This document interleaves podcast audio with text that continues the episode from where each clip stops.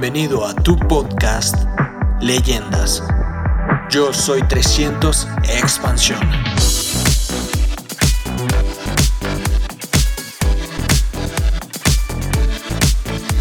que todo el mundo también me imagino que le recordará. Yo le escuchaba cuando venía en el taxi, el- hace dos días venía en el taxi del aeropuerto para Caracas y venían hablando de, hablando de, este, de este personaje. Todo el mundo ha ido a escuchar a Nobel o al premio Nobel de la Paz. ¿Todo el mundo ha ido a escuchar a Nobel y el premio Nobel? Sí, sí. Bueno, fíjense ustedes, Nobel, Nobel, este hombre fue el inventor de Alexander Nobel, fue el inventor de la dinamita. ¿eh? Y bueno, con la dinamita se cometieron muchas barbaridades, muchas muertes, muchas cosas. Y un día, un hermano de Nobel murió. Ellos vivían en Noruega. Y bueno, la prensa pensó que había muerto Alexander Nobel, el inventor. Y entonces la prensa del día siguiente escribió su epitafio, dio su crítica, dio su opinión. Y todo lo que decían era negativo, que esa persona había contribuido a la muerte de las personas en el mundo entero, y para aquí y para allá, y no sé qué, y no sé cuántos. Y fue tanta la impresión que le llevó a esa persona, Alexander Nobel, cuando vio su epitafio reflejado en el periódico, que dijo, yo no puedo tener esta historia. Yo tengo que cambiar esta historia. Y ese hombre, a partir de ese momento, tuvo la oportunidad de cambiar su historia. Y hoy día, familia, todo el mundo conoce a Alexander Nobel como el hombre de la paz. Por sus, por sus acciones, por sus hechos. Hace dos o tres días se concedió el Premio Nobel de la Paz a Médicos Sin Frontera este año. O sea, tú puedes cambiar tu historia si tu historia no te interesa, si tu historia no estás de acuerdo con ella, si tu historia no ha sido lo que tú quieres que sea. Siempre que tengas vida tienes oportunidad de cambiar tu historia y hacer esa historia que tú quieres realmente tener de tu vida. Yo te voy a compartir hoy mi historia. Para mí es la mejor. Estoy muy orgulloso de ella. Ha habido que dar muchos cambios de timón en mi vida. Muchos cambios de timón. Para yo poder escribir ese destino que yo quería tener en mi vida. Alcanzar ese equilibrio emocional, buscar la felicidad en lo que se pueda para vivir una vida de una forma ordenada y armónica. Cuando escuches mi historia, a continuación, verás que es fácil, aunque cuesta mucho, cambiar la historia, cambiar la vida. Nuestro destino, amigos, no está construido, no estamos predestinados ninguno de nosotros. Nuestro destino se puede construir día a día, paso a paso. Tu destino es como un libro en blanco que tú tienes que escribir todos los días un capítulo, y un capítulo, y un capítulo. Y el pasado ya no tiene remedio. El pasado es historia. Y ya no se puede cambiar. Pero puedes cambiar tu presente y puedes cambiar tu futuro, si tú quieres. Luego, familia, no te preocupes por lo que tú has hecho, lo que has sido o cómo te encuentras. Todo eso tiene solución mientras tengas vida. Puedes cambiarlo todo automáticamente si lo que has hecho hasta ahora crees que no es lo, que tú, lo, correcto que tú quieres hacer. Bueno, ¿y quién es Miguel Aguado? Yo nací hace 56 años, no se nota, ¿verdad? Gracias. bueno, no os paséis tampoco, ¿eh? No pasemos, que me pongo colorado, como las langostas. Y nací en una familia humilde, eh, acababa la guerra civil española, estábamos en la posguerra, había mucha miseria, todo destruido en España. Eh, mi padre era un trabajador y éramos cuatro hermanos, tres varones y una chica, una, chica que es la más pequeña y que nació tarde, nació un descuido de mis padres y nació subnormal. Eh, hoy ya tiene 40 años, pero es encantadora porque eh, dentro de su estado mental es feliz. Ella no tiene problemas, como nosotros, ¿no? Que estamos siempre preocupándonos con cosas que no tienen a veces sentido. Eh, mi padre pudo darnos estudios mm, a los tres hermanos y yo se me daban bastante bien las, las ciencias, las matemáticas, la física, me gustaban. Entonces mi padre decidió él que tenía que estudiar ingeniero. Y yo ingeniero no quería estudiar, porque mi pasión, mi sueño, y no me digas por qué era, no sé si es porque yo en otra vida anterior, digo yo, eh, o que había visto alguna película, mi pasión era el mar. Yo quería ser marino. Y mi padre, no, tú tienes que ser ingeniero. Total que yo me busqué las formas para de alguna manera hacer las dos cosas. Con lo cual estudié la carrera de Marina Civil, pero la rama de ingeniería. Con lo cual, pues él quedaba un poco contento y yo también quedaba contento. Bueno, acabé mi licenciatura a los 22 años, conocí a Pilar, a mi esposa, a los 16 años, cuando yo estaba estudiando, éramos estudiantes los dos, está estudiando Derecho y yo estaba estudiando eh, Marina Civil. Y bueno, acabé mi licenciatura y entonces decidimos casarnos. Nos casamos a los 22 años, muy jóvenes, pero con un gran compromiso y sobre todo con un gran amor. Sabíamos lo que hacíamos. Seguimos casados, tenemos 56 años los dos y yo creo que nos amamos más que nunca. O sea que el matrimonio lo puedes tener de por vida si buscas las virtudes de la pareja. Si buscas los defectos, vas a encontrar todos, ¿eh? pero todos, ¿me entiendes? Luego, es otro reto de la vida. Bueno, nos casamos, eh, yo mi trabajo me llevaba fuera de España, siempre andaba por aquí, por allá, con compañías extranjeras. Estuve en Venezuela en el año, 70, en el año 67, creo que fue, o 66, en Puerto La Cruz, con una compañía petrolera. Y bueno, pues eh, así fue pasando mi vida hasta los 7, 8 años de matrimonio. Ya teníamos dos hijos, el mayor Miguel, que tenía eh, cinco años entonces, y seis años, y Rafa, eh, Daniel, que tenía un año. Y Pilar ya, pues, no podía, o sea, tenía eh, toda la carga con los hijos. Necesitaba ya un padre. Total que ya decidimos, el, yo dejé mi trabajo, mi profesión de marino, me vine para España. Y tú fíjate qué cosa más interesante. Yo estaba ganando en aquel momento, años, 60, años 70, 71, estaba ganando en España americana más o menos como unos 2.500 dólares al mes. Era mi salario como ingeniero de puerto. Y me vine a trabajar a España porque para mí lo importante y lo prioritario era mi familia y cambié el salario por 250 dólares al mes. O sea que fue una caída un tanto espectacular, pero bueno, es volver a empezar de nuevo, ¿me entiendes? Ahí me di cuenta que los lineales no son muy buenos, ¿eh? Me di cuenta que el, depender de un beneficio lineal puede, puede tocarte la vida, ¿no?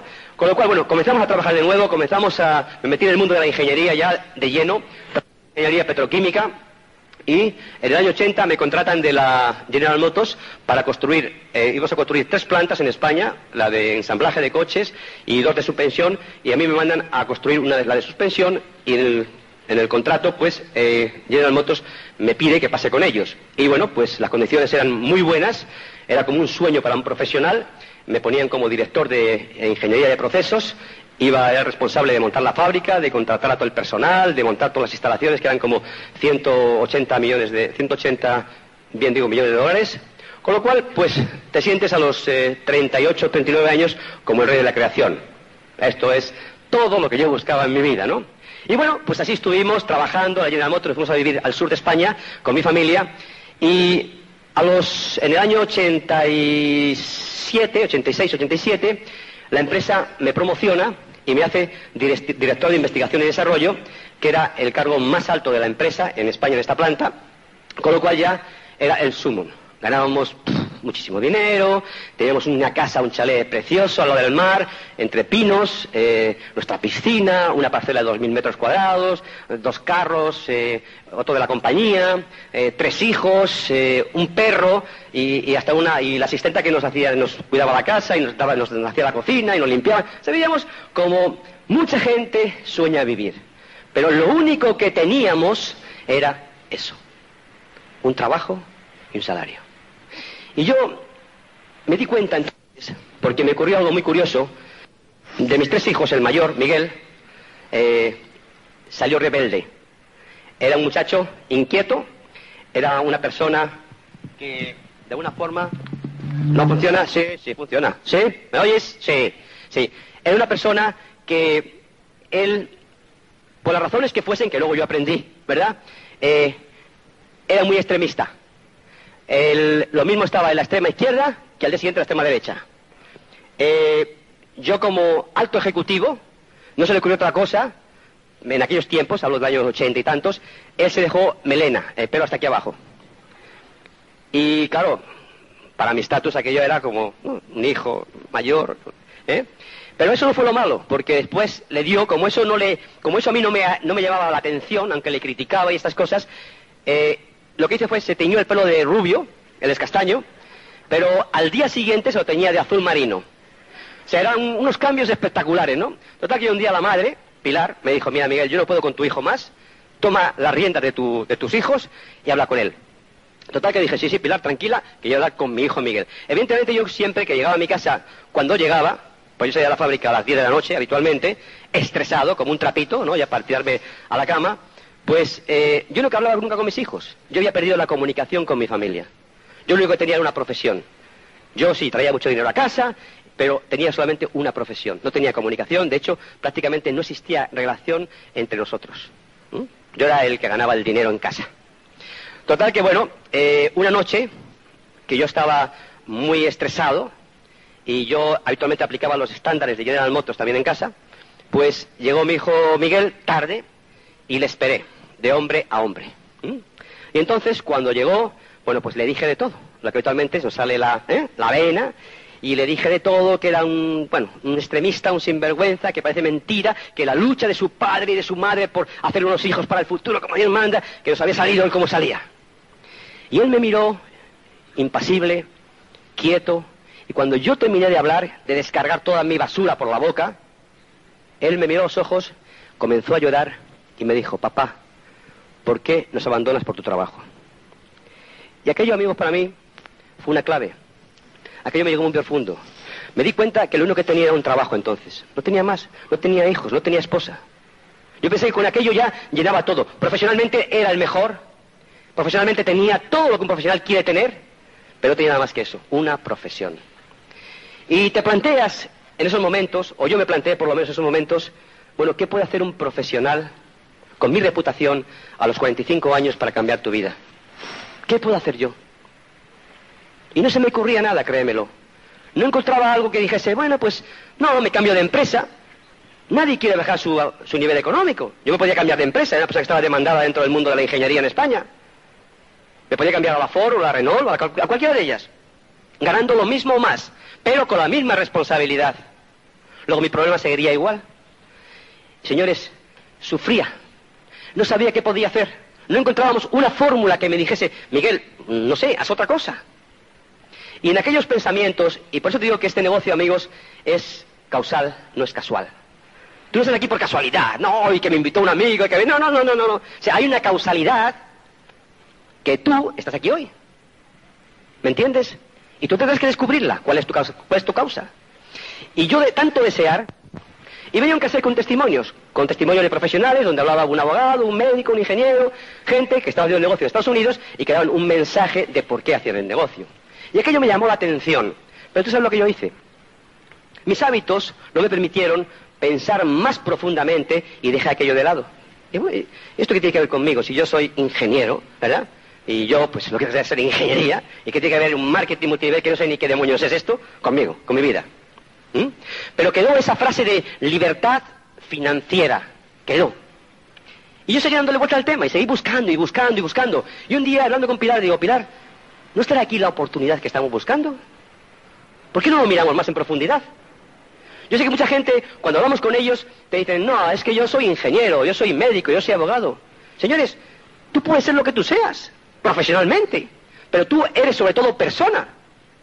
O sea, yo no nací ingeniero, ni licenciado en, en náuticas, yo nací ser humano, que mi objetivo es ser feliz en esta tierra, igual que el tuyo. Luego, si tú eres ingeniero y ser ingeniero o licenciado como era yo no te da la felicidad porque únicamente tienes una profesión, tendrás que seguir luchando, tendrás que cambiar tu vida para encontrar ese camino que sí existe para todos y buscar tu equilibrio y buscar tu felicidad. Y bueno, tomamos la decisión, escribimos de vuelta a esta familia. Tú fíjate esta familia cómo había escrito, tú fíjate claves de cómo te contactan. Esta familia conocía a mi hijo el segundo, a Daniel. Nosotros hacíamos intercambios eh, con Estados Unidos, con los, con, los, hijos, para que viesen el idioma, ¿no? Y viesen otras culturas. Y mi hijo Daniel había estado con una familia en Estados Unidos y esta familia le había preguntado a Daniel, cuando estuvo allí, que Daniel tenía 15 años, oye, ¿tu padre a qué se dedica? Y no, mi madre eh, trabaja de director en General Motors en España. Dice, ah, qué bien. Oye, ¿tu padre eh, le interesaría un negocio en España? Y la contestación de Daniel fue, ¿mi padre un negocio en España? Si mi padre no le vemos el pelo nunca, si nunca está en casa, ¿cómo hacer un negocio? Y aquello fue la clave para aquella persona para mandarme la información y venderme la idea o el sueño de tener libertad. son claves. Y tú tienes que estar siempre muy abierto, muy despierto con quien hablas. Todo el mundo tiene alguna clave. Ahora, el problema está en cómo descubrimos esa clave nosotros las personas. Y esa es la habilidad del profesional que tenemos que tener dentro de nosotros. Descubrir la necesidad de la persona y darle realmente lo que la persona quiere. Bien, me contestó esta, esta, familia y me dijo, mira, ponte en contacto con tal persona, Luis Costa en este caso, ponte en contacto con Luis, le llamas por teléfono, me dio un teléfono y habláis. Y yo recuerdo que, bueno, llamé a Luis por teléfono, Luis nunca estaba, siempre estaba de viaje, yo me llamaba Luis a mí y yo estaba de viaje con la General Motos, total que después de varios meses, como tres meses más o menos, ya un día Luis me contacta y quedamos eh, a medio de camino. Él vivía en Madrid y yo vivía en el sur, en Cádiz. Y quedamos en Sevilla, que está como a, 150 kilómetros de, Cádiz. Y quedamos, Luis me cita a mí en el mejor hotel de Sevilla, el Hotel Los Lebreros. Bueno, yo me voy con él, Pilar me acompañó, pero Pilar se fue de compras, porque era, era un asunto de negocios de hombres, entendimos, ¿no? Total que llego allí, Luis me recibió, eh, me explicó el plan de marketing, y yo lo único que puedo deciros es que, para mí, o sea, yo, yo he tenido el mejor auspiciador del mundo. Eso, yo creo que todo el mundo tiene su mejor auspiciador del mundo, ¿no? Pero Luis era especial. Luis era...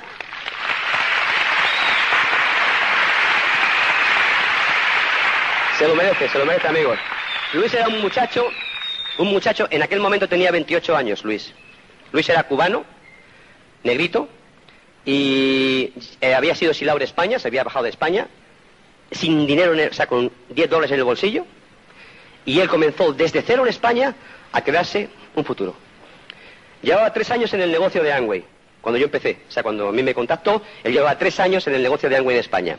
Y en tres años, Luis había estado creciendo al 3%, creo que llegó hasta el 6% alguna vez, y todo se le caía. Y volvía otra vez a crecer, y todo se le caía. Y cuando yo le conocí a Luis, yo vi un diamante. Yo sabía lo que era un diamante, pero yo vi un diamante.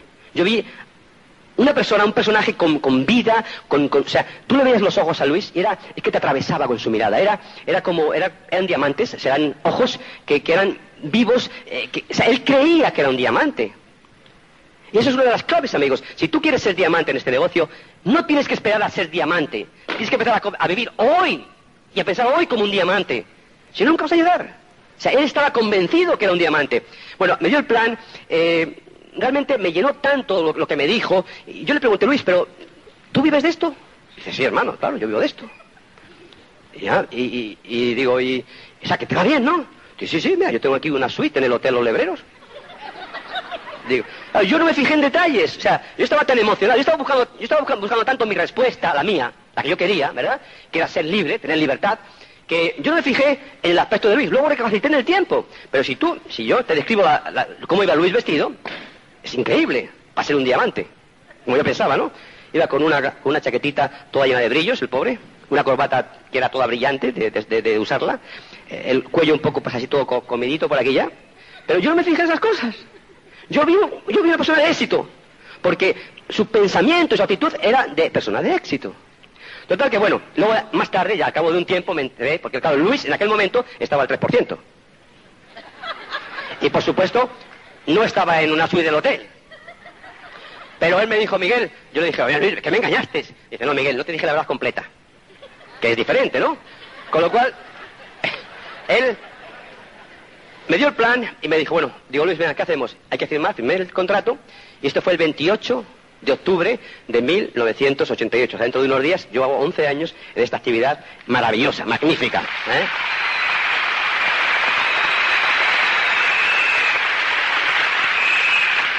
Bueno, me dice Luis, digo, bueno Luis, ¿qué hacemos ahora?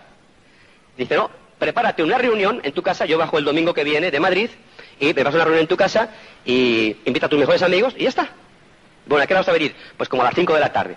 Perfecto. Entonces yo hablé con mis mejores amigos, con los que yo me codeaba, eran, no eran gente de la empresa, yo no, te, aconsejo, si eres un cargo alto, directivo en alguna empresa, yo no te aconsejo que metas el negocio en tu empresa. Te puede traer muchos problemas. ¿eh? Yo no metí el negocio en mi empresa porque yo era un alto ejecutivo, y aunque no tenía que ver una cosa con la otra, pero podía crear ciertos eh, envidias o ciertos problemas, ¿no? Con lo cual yo me dediqué a hablar con amigos fuera de la empresa, ingenieros, abogados, empresarios, y reunía a los cinco mejores. Y para traerlos a mi casa, como yo sabía que había que hacer, les invitamos a merendar. Y todos vienen. O sea, cuando tú invitas a merendar a alguien, todo el mundo viene. Ahí no falla nadie. Y bueno, y Pilar preparó una merienda a base de embutidos, jamón serrano, jabugo, vino, whisky, todo ahí. patata frita, y cuando yo, Luis se retrasó un poco, y en vez de llegar a las 5 llegó a las 6. Y estábamos todos, pues fíjate, de vino, de whisky, de comida, estábamos hasta arriba. Y llega Luis, que Luis era simpatiquísimo, siempre tenía unas, contaba unas cosas tremendas, ¿no?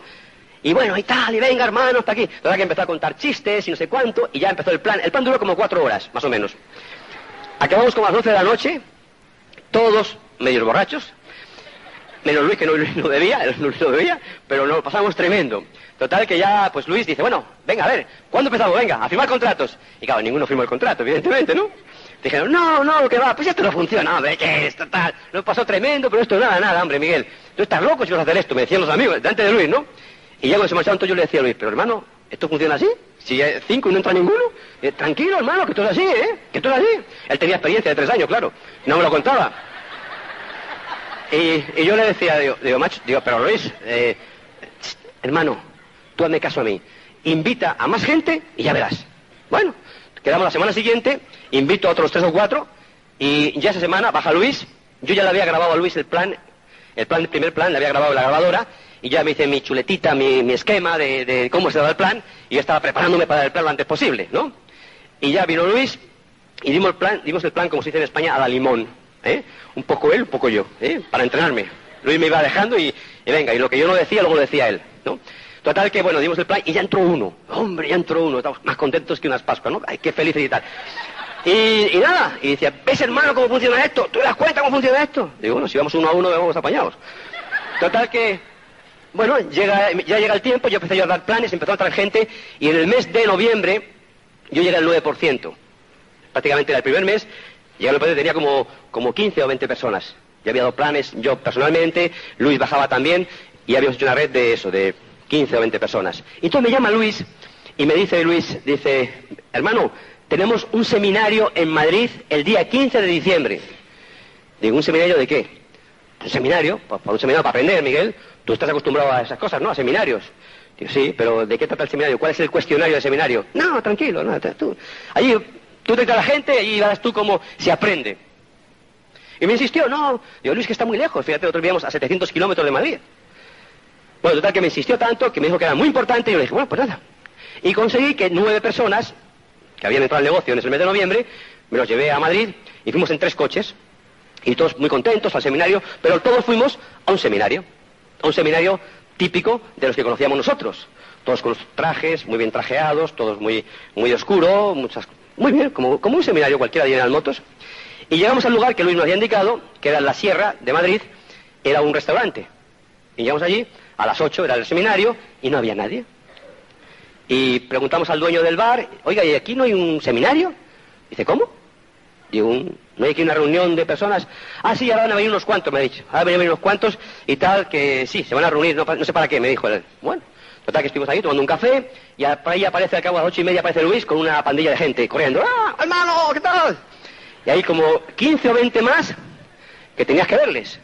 Pantalón vaquero, zapatillas, ah, ahí con barba, sin afeitar.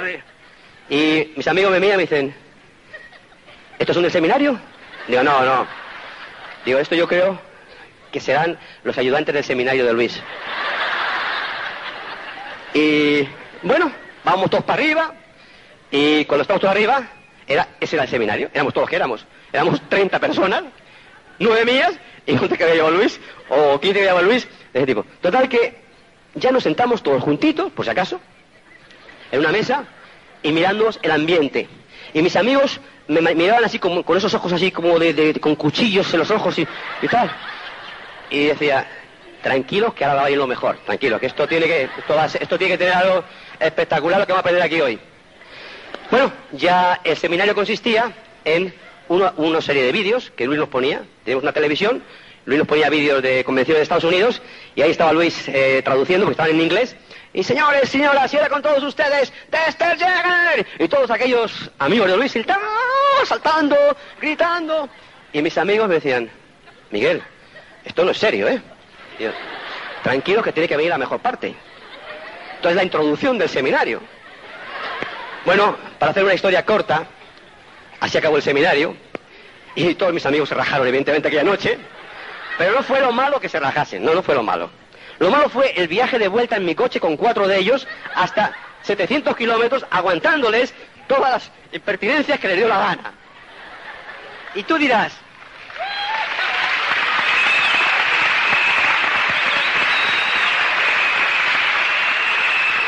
y tú dirás, tú fíjate, tú fíjate lo frágil, lo frágil que es tener éxito o fracasar. Tú fíjate qué hilo tan fino es por qué se rajan ellos, por qué no me rajo yo.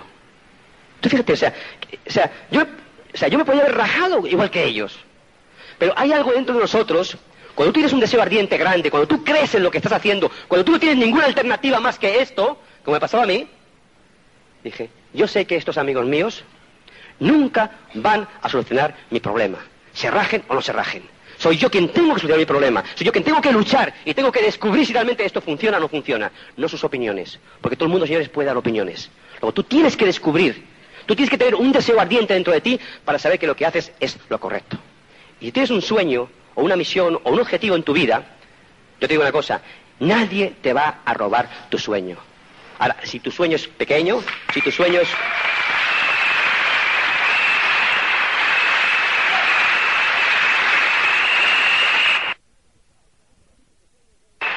Si tu sueño es débil, si tu sueño es, bueno, a ver qué pasa, a ver si... Ve Mucha gente nos dice, ¿verdad?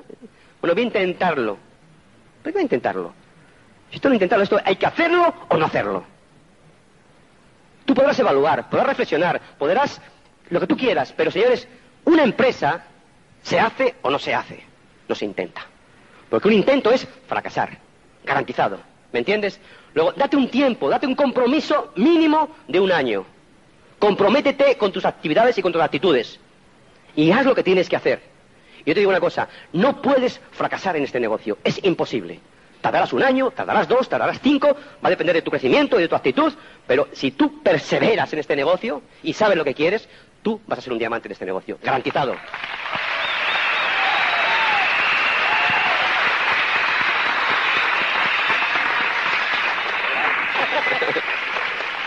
Bien, eh, hubo otro seminario al poco tiempo. El día, esto fue, este fue el 15 de diciembre, el 28 de enero había otro seminario en Madrid. Y Luis me llama y me dice, hermano, tenemos otro seminario. Digo, Pati, yo no voy. Digo, no voy, Luis. Hermano, de verdad, hermano, que, eso, es que eso tenían que rajarse, verdad. Eso se tenían que rajar. Cuéntalo, que se tienen que rajar, no te preocupes ellos. Por lo tanto, me vendió la idea que dice, además, mira, esta vez viene un, viene un orador excelente, viene un tipo fuera de serie, porque Luis me había hablado a mí de los diamantes y de, las, los, de embajadores Corona y de los dobles diamantes, pero no sé, decía que estaban todos en Estados Unidos, pero aquí en España no había nadie, en España no había nadie, ¿no? Y todo era una, era, una fe tremenda. Porque no había nadie. Él te decía, no hermano, porque allí en Estados Unidos está lleno de diamantes y tal. Sí, pero aquí no hay ninguno, Luis. ¿Verdad que era tan grande la fe que nosotros íbamos para adelante? dice, mira, viene una persona que es que ese hombre es, bueno, te va a encantar, Miguel. Digo, pues ¿quién viene? Dice, viene Tim Foley.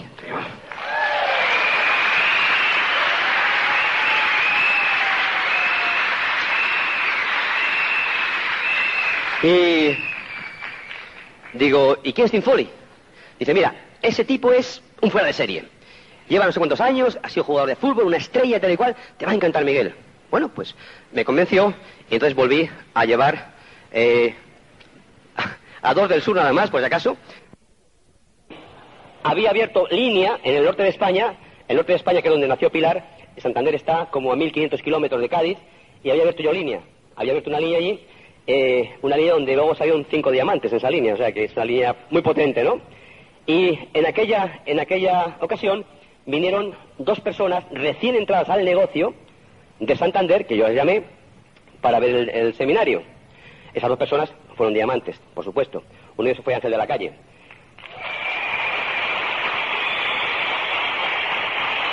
Y bueno, vino, vino Tim Foley, eh, la verdad es que nos impresionó y le acompañó Tato Lizardi.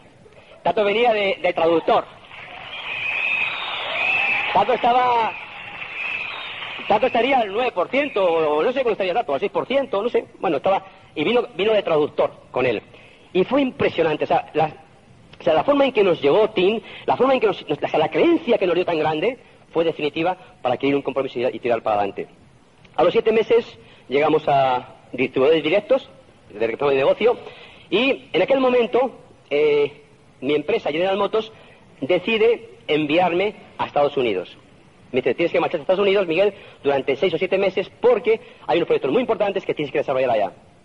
Dije, madre mía, ahora que he hecho esta organización, al, 21%, estoy todo directo, se me va a caer, porque Pilar no se había involucrado mucho en el negocio. Pilar estaba muy ocupada, Pilar tenía eh, era pues estaba en la, asociación de padres de alumnos, estaba estudiando una carrera en aquel momento, estaba con los niños, trabajaba ahí en la administración, tenía un puesto muy importante en la administración, trabajaba de 8 a 3 de la tarde y prácticamente no tenía tiempo.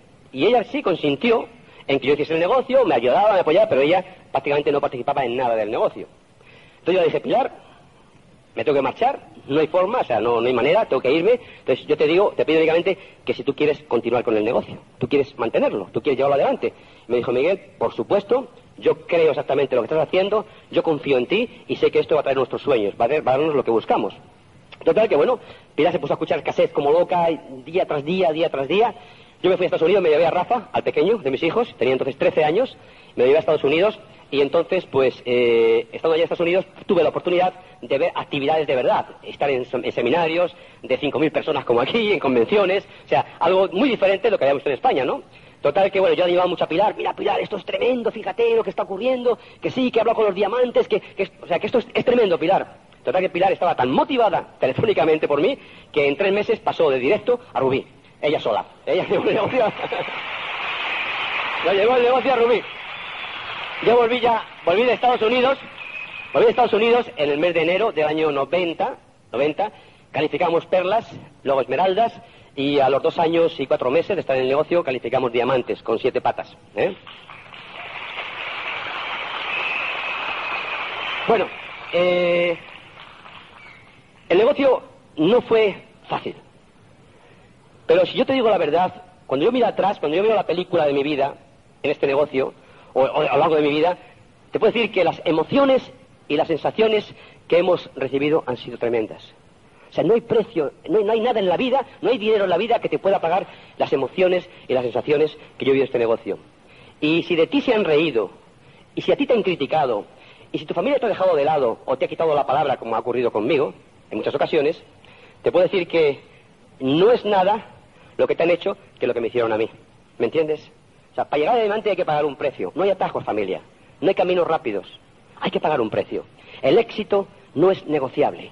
Tú tienes que pagar tu precio. Y unos pagan más deprisa y otros pagan más despacio. Pero fíjate una cosa, si se ríen de ti, que de hecho se han reído de mí mucha gente, mis compañeros, mis amigos, mis familiares, bueno, es está loco. La gente te decía, no, ¿cómo va a, funcionar esto, Miguel? Esto en España no funciona, esto en Estados Unidos sí, pero aquí en España, eh, esto es una tontería, ¿no? O sea, gente tratando de robarte el sueño, no con maldad, pues no tienes maldad. Es falta de conocimiento únicamente. Es, simplemente dar una opinión. ¿Me entiendes? Pero nadie te dice, no, no hagas eso, pero haz esto. Nadie te da la solución. ¿Me entiendes? Todavía te dan la, receta para que no lo hagas, para que si por si acaso te sale bien, luego no digas, ah, mira, ¿eh? Y te voy, a, te voy a leer algo para que tú veas la importancia que tiene el que se rían de ti, ¿eh? Porque ustedes dicen, ay, es que se ríen de mí, y es que mi estatus no me lo permite. Yo te voy a leer algo para que tú veas de quién se han reído muchas veces y lo que ha pasado. Mira, tres mil años antes de Jesucristo fue inventada la rueda. Y como no se había inventado el camino, todos se rieron.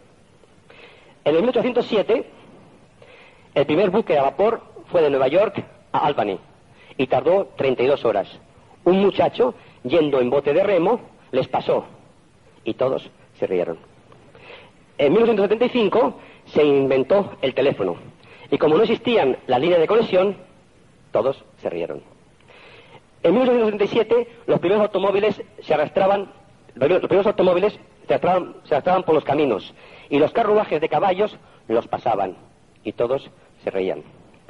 En 1979 se inventó la lámpara eléctrica y daba tan poca luz que había que mantener el gas encendido y todos se reían. En 1930 el primer avión subió al cielo, pero regresó a tierra en 59 segundos y todos se rieron. En 1988, un ejecutivo de General Motors empezó el negocio de Amway y muchos amigos y familiares se rieron, pero soy diamante.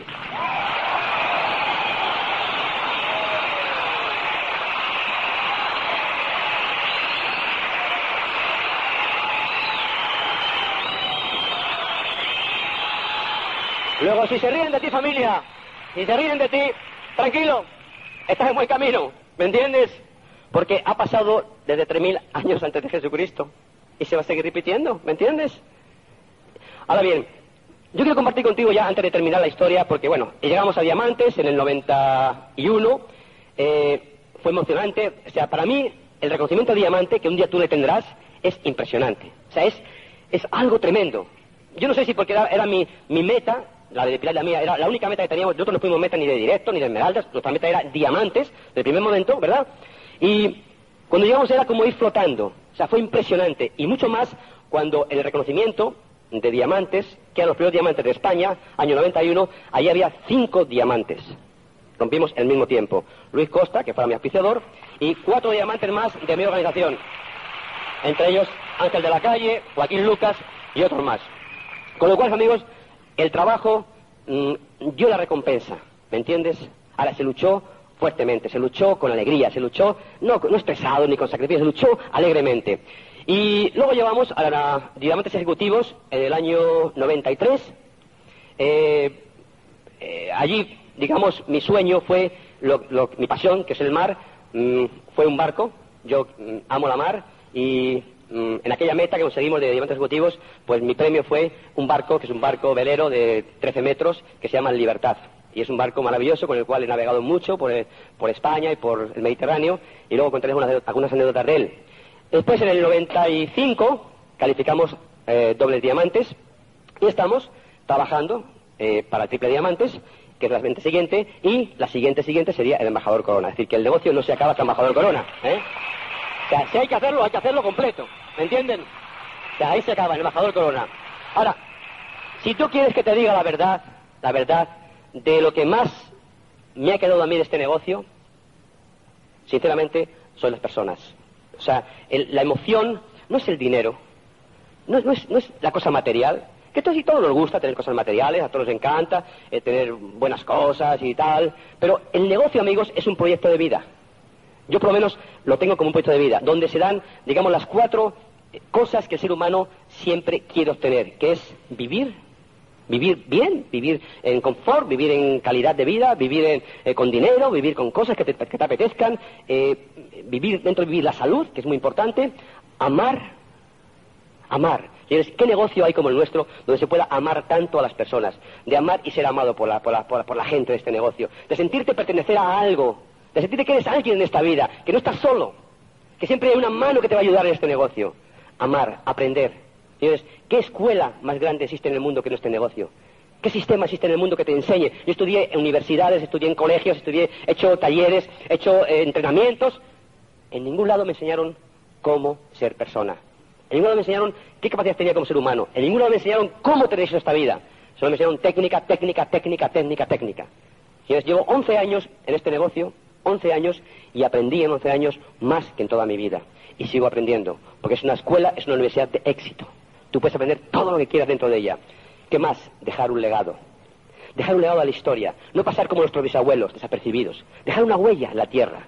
Mucha gente, yo recuerdo que la mentalidad de nuestros padres y nuestros abuelos anteriormente era trabajar duramente durante años y años y años para dejarnos una fortunita, para dejarnos una casita, o dejarnos unas tierras, o dejarnos algo. Esa es la mentalidad del, pasado, señores. Bueno, yo, sinceramente, mi mentalidad desde que estoy en este negocio me ha hecho entender que yo no quiero un mundo mejor para mis hijos. Yo quiero mejor unos hijos para este mundo, que es muy diferente. Quiero que mis hijos, al día de mañana, sean gente de provecho, sean gente de éxito, sean gente que aman a las personas. Porque lo material, señores, lo material, la gente de éxito lo va a conseguir. Viene acompañado con el éxito, la parte material. Luego tú tienes que buscar ese equilibrio y este proyecto, este negocio te lo da. Vivir, amar, aprender y dejar un legado. Y todo eso lo puedes encontrar aquí, en este negocio. Y este negocio puede ser un proyecto para toda tu vida, para tus generaciones venideras, tus hijos, tus nietos, tus tranietos. Yo tengo nietos y estoy pensando el día de mañana cuando ellos sean también diamantes en este negocio. Entonces, hay cabida para todo el mundo, porque esto es inagotable. Hay un equilibrio en la distribución de la riqueza.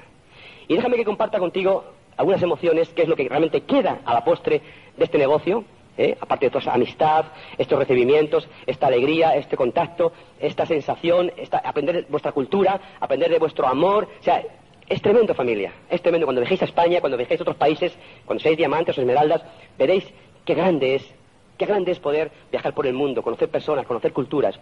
Y quiero compartir contigo algunos, algunas emociones que a mí me han, me han llenado, por si a ti te pueden decir algo, por si tú realmente lo que buscas en este negocio, a lo mejor son esa parte de emociones.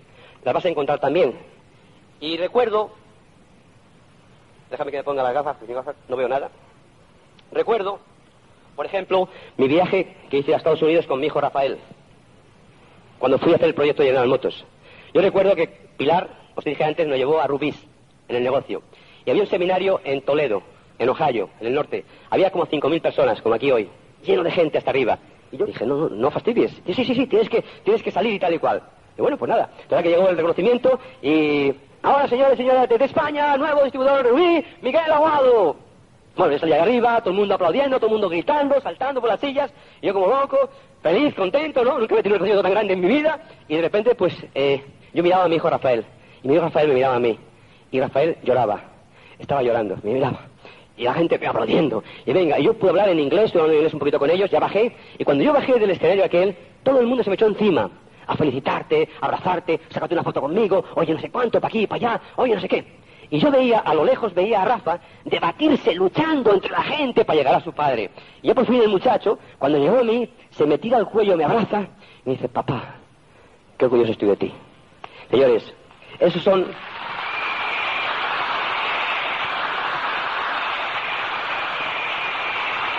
Son huellas, familia. Son huellas que te deja la vida, que nunca puedes olvidar. Maravillosas. Por ejemplo, otra emoción interesante fue eh, mi despedida de General Motors. Cuando yo me despedí de General Motors, eh, me acuerdo que la, empresa, era muy querido en la empresa, soy muy querido en la empresa General Motors, de hecho me han llamado ya como tres o cuatro veces para que vuelva a trabajar, pero siempre digo que muchas gracias, que estoy bien como estoy. Y no entienden, no entienden todavía, no entienden, pero bueno, algún entenderán. Y me acuerdo pues que me hicieron una gran fiesta, estaba prácticamente toda la empresa, alquilaron un lugar muy hermoso, muy bonito, y hicieron una gran fiesta, una, una cena, una merienda. Bueno, vieron todos los ingenieros que trabajan para mí, los empleados. Bueno, hay como unas 800 personas aproximadamente, todos pues despidiéndome y tal. Y cuando acabó, Pilar no pudo venir a la, a la despedida, porque aquel día era último de mes. Y Pilar es, Pilar es sagrado. El cierre de mes es sagrado. Bueno, aquí las chicas que ya le conocen, los, chicos de mi organización, ya saben que para ella el día 30 no se mueve nadie de casa. Es cerrar el mes. Hay que ayudar al distribuidor. Hay que pensar cuántos puntos tengo. A este le faltan tres, a esto le faltan diez. Tienes que entrar aquí. o sea, Pilar siempre ha sido su, su meta cerrar el mes. Y no vino. Entonces, cuando yo ya me despedí de la gente para ir a buscar a Pilar, salgo a la calle y ahí me encuentro un montón de distribuidores con pancartas. Miguel, ya eres libre. Entonces, toda la gente de General Motos me miraba Todos los compañeros miraban como locos, ¿no? Decían, ¿y estos quién serán, no? ¿Estos quién serán? ¿Eh? Y había otra paquera que decía, venimos a rescatarte. Algo tremendo. Bueno, nos fuimos todos para casa a buscar a Pilar y a celebrarlo. Y allí en el jardín de casa, eran ya como la de la noche, nos hicieron un regalo. Todos los distribuidores que habían ido a, bueno, a recogerme ya a la, fiesta de Motos, me hicieron un regalo. Nos regalaron una cesta de mimbre dentro de la cesta había dos palomas. Entonces nos pidieron a Pilar y a mí que las pusiéramos en libertad. Entonces, sacamos las palomas, las echamos a volar aquella noche, o le ocurrió un caso que luego le contaré muy gracioso, porque las palomas luego no podían volar, porque curiosamente las habían tomado de un palomar, estaban todas sucias, y las habían lavado con el LOC. Y entonces estaban tan húmedas que no podían volar las pobres palomas, las tirábamos y se caían al suelo, ¿no? Era increíble aquello. Pero bueno, ya al final las palomas se marcharon, ¿verdad?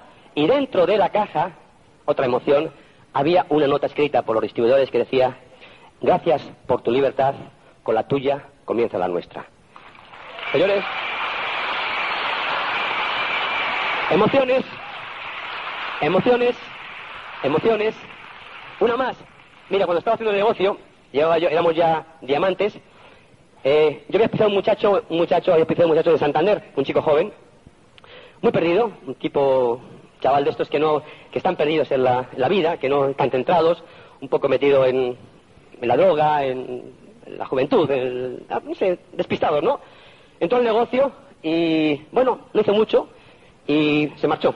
Se marchó, se fue a, a, México Y bueno, pues eh, perdí su contacto y un buen día me llama por teléfono a España y me dice, eh, mira, Miguel, quería hablar contigo. Digo, bien, ¿qué pasa? ¿Qué ve tu vida? ¿Qué haces? Dice, no, es que mira, he venido a hacer un máster a Estados Unidos y estoy preparando aquí el inglés y tal. Y bueno, mm, mira, te quiero preguntar, porque ha entrado el negocio de Angway aquí en México. Y te quiero preguntar si realmente, mm, no sé, que me des tu opinión, ¿qué hago? Eh, ¿Hago el negocio de Angway o hago el máster? Y digo, oye, eso a mí no me lo pregunto, pero a tu padre, ¿no? ¿Qué quieres que te diga? Yo no te puedo orientar. Si fuese mi hijo te diría lo que tienes que hacer, pero, oye, tú mismo, ¿no? Dice, no, no, pero es que yo quiero tu opinión. Digo, mira, si tú realmente, si tú realmente vas a hacer el negocio de Angway como una persona honesta, ética y profesional y te vas a comprometer a hacer todo lo que tengas que hacer, olvídate del máster. El máster te va a valer únicamente si te vas a buscar un trabajo el día de mañana, te van a dar más puntuación, pero si tú haces el negocio de Angway, olvídate del máster. Ahora, si lo vas a tomarlo en, broma, hazte, el máster. O sea, hazte el máster, porque sabes el día de mañana, si vas a una empresa a trabajar como empleado, posiblemente te lo pidan. ¿Me entiendes? Total, que aquel muchacho tomó la decisión, él después, de hacer el negocio de Angway. Y ese muchacho al poco tiempo llegó a Esmeralda. Y esa Esmeralda es mi hijo Miguel el mayor. ¿Qué más?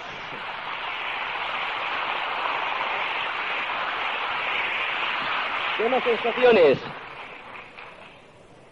Mm, bueno, te puedo decir muchas más cosas. Nuestro aniversario de boda, por ejemplo, nosotros siempre celebramos nuestro aniversario de boda en un lugar diferente. Hemos estado en yo me acuerdo que una noche siempre estábamos o en, París, o en Londres, o en, Buenos Aires, o donde nos pongamos, ¿no? Todos los años, eh, Pilar y yo, en la visión de bodas, tomamos la decisión, vámonos a, cenar a París. Y no a París. Vamos en un avión, nos vamos a París. Recuerdo que esto lo hicimos hace pues tres años, nos fuimos a ver a Massins, que es el lugar más hermoso, de, más típico de París.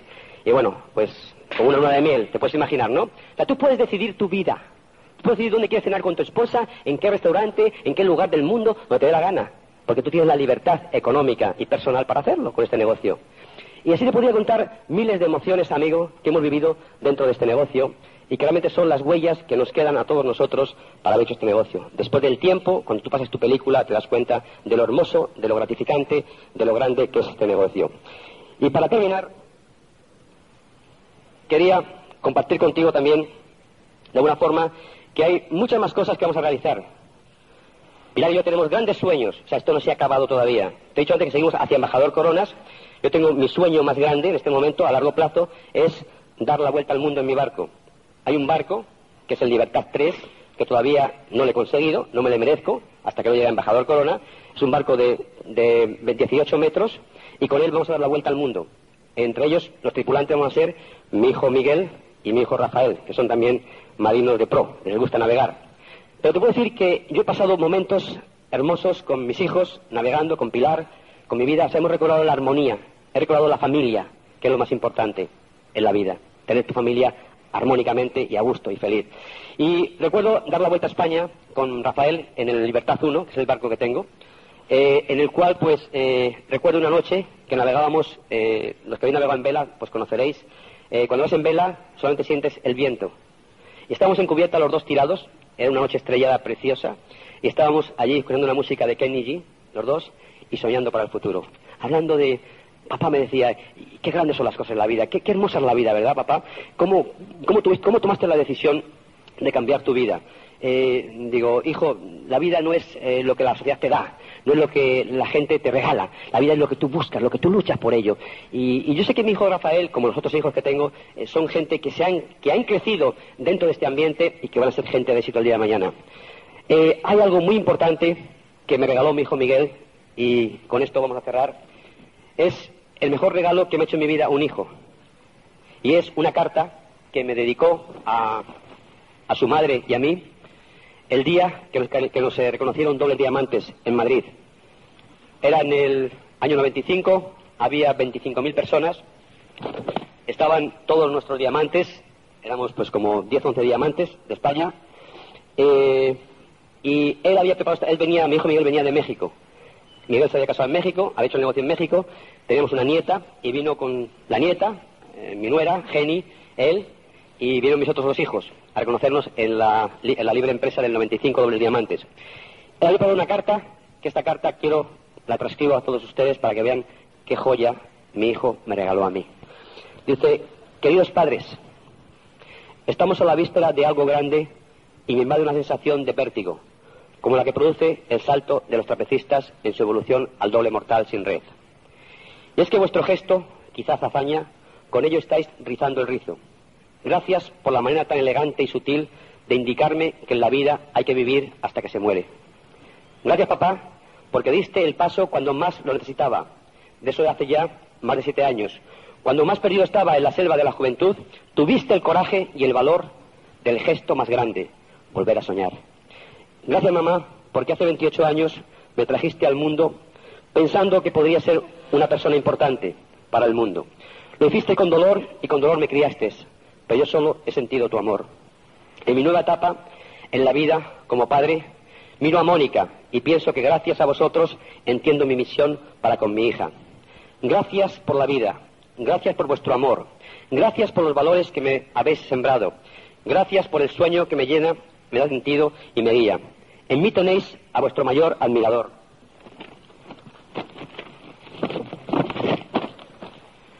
A un aprendiz, a un hijo que sueña poder dejar al mundo un camino, un ejemplo, una historia, una esperanza, porque esa es la herencia que he recibido. Y tomando el reto, lo acepto y me comprometo, porque vuestro diez tiene que ser mi cero. Os quiero, Miguel.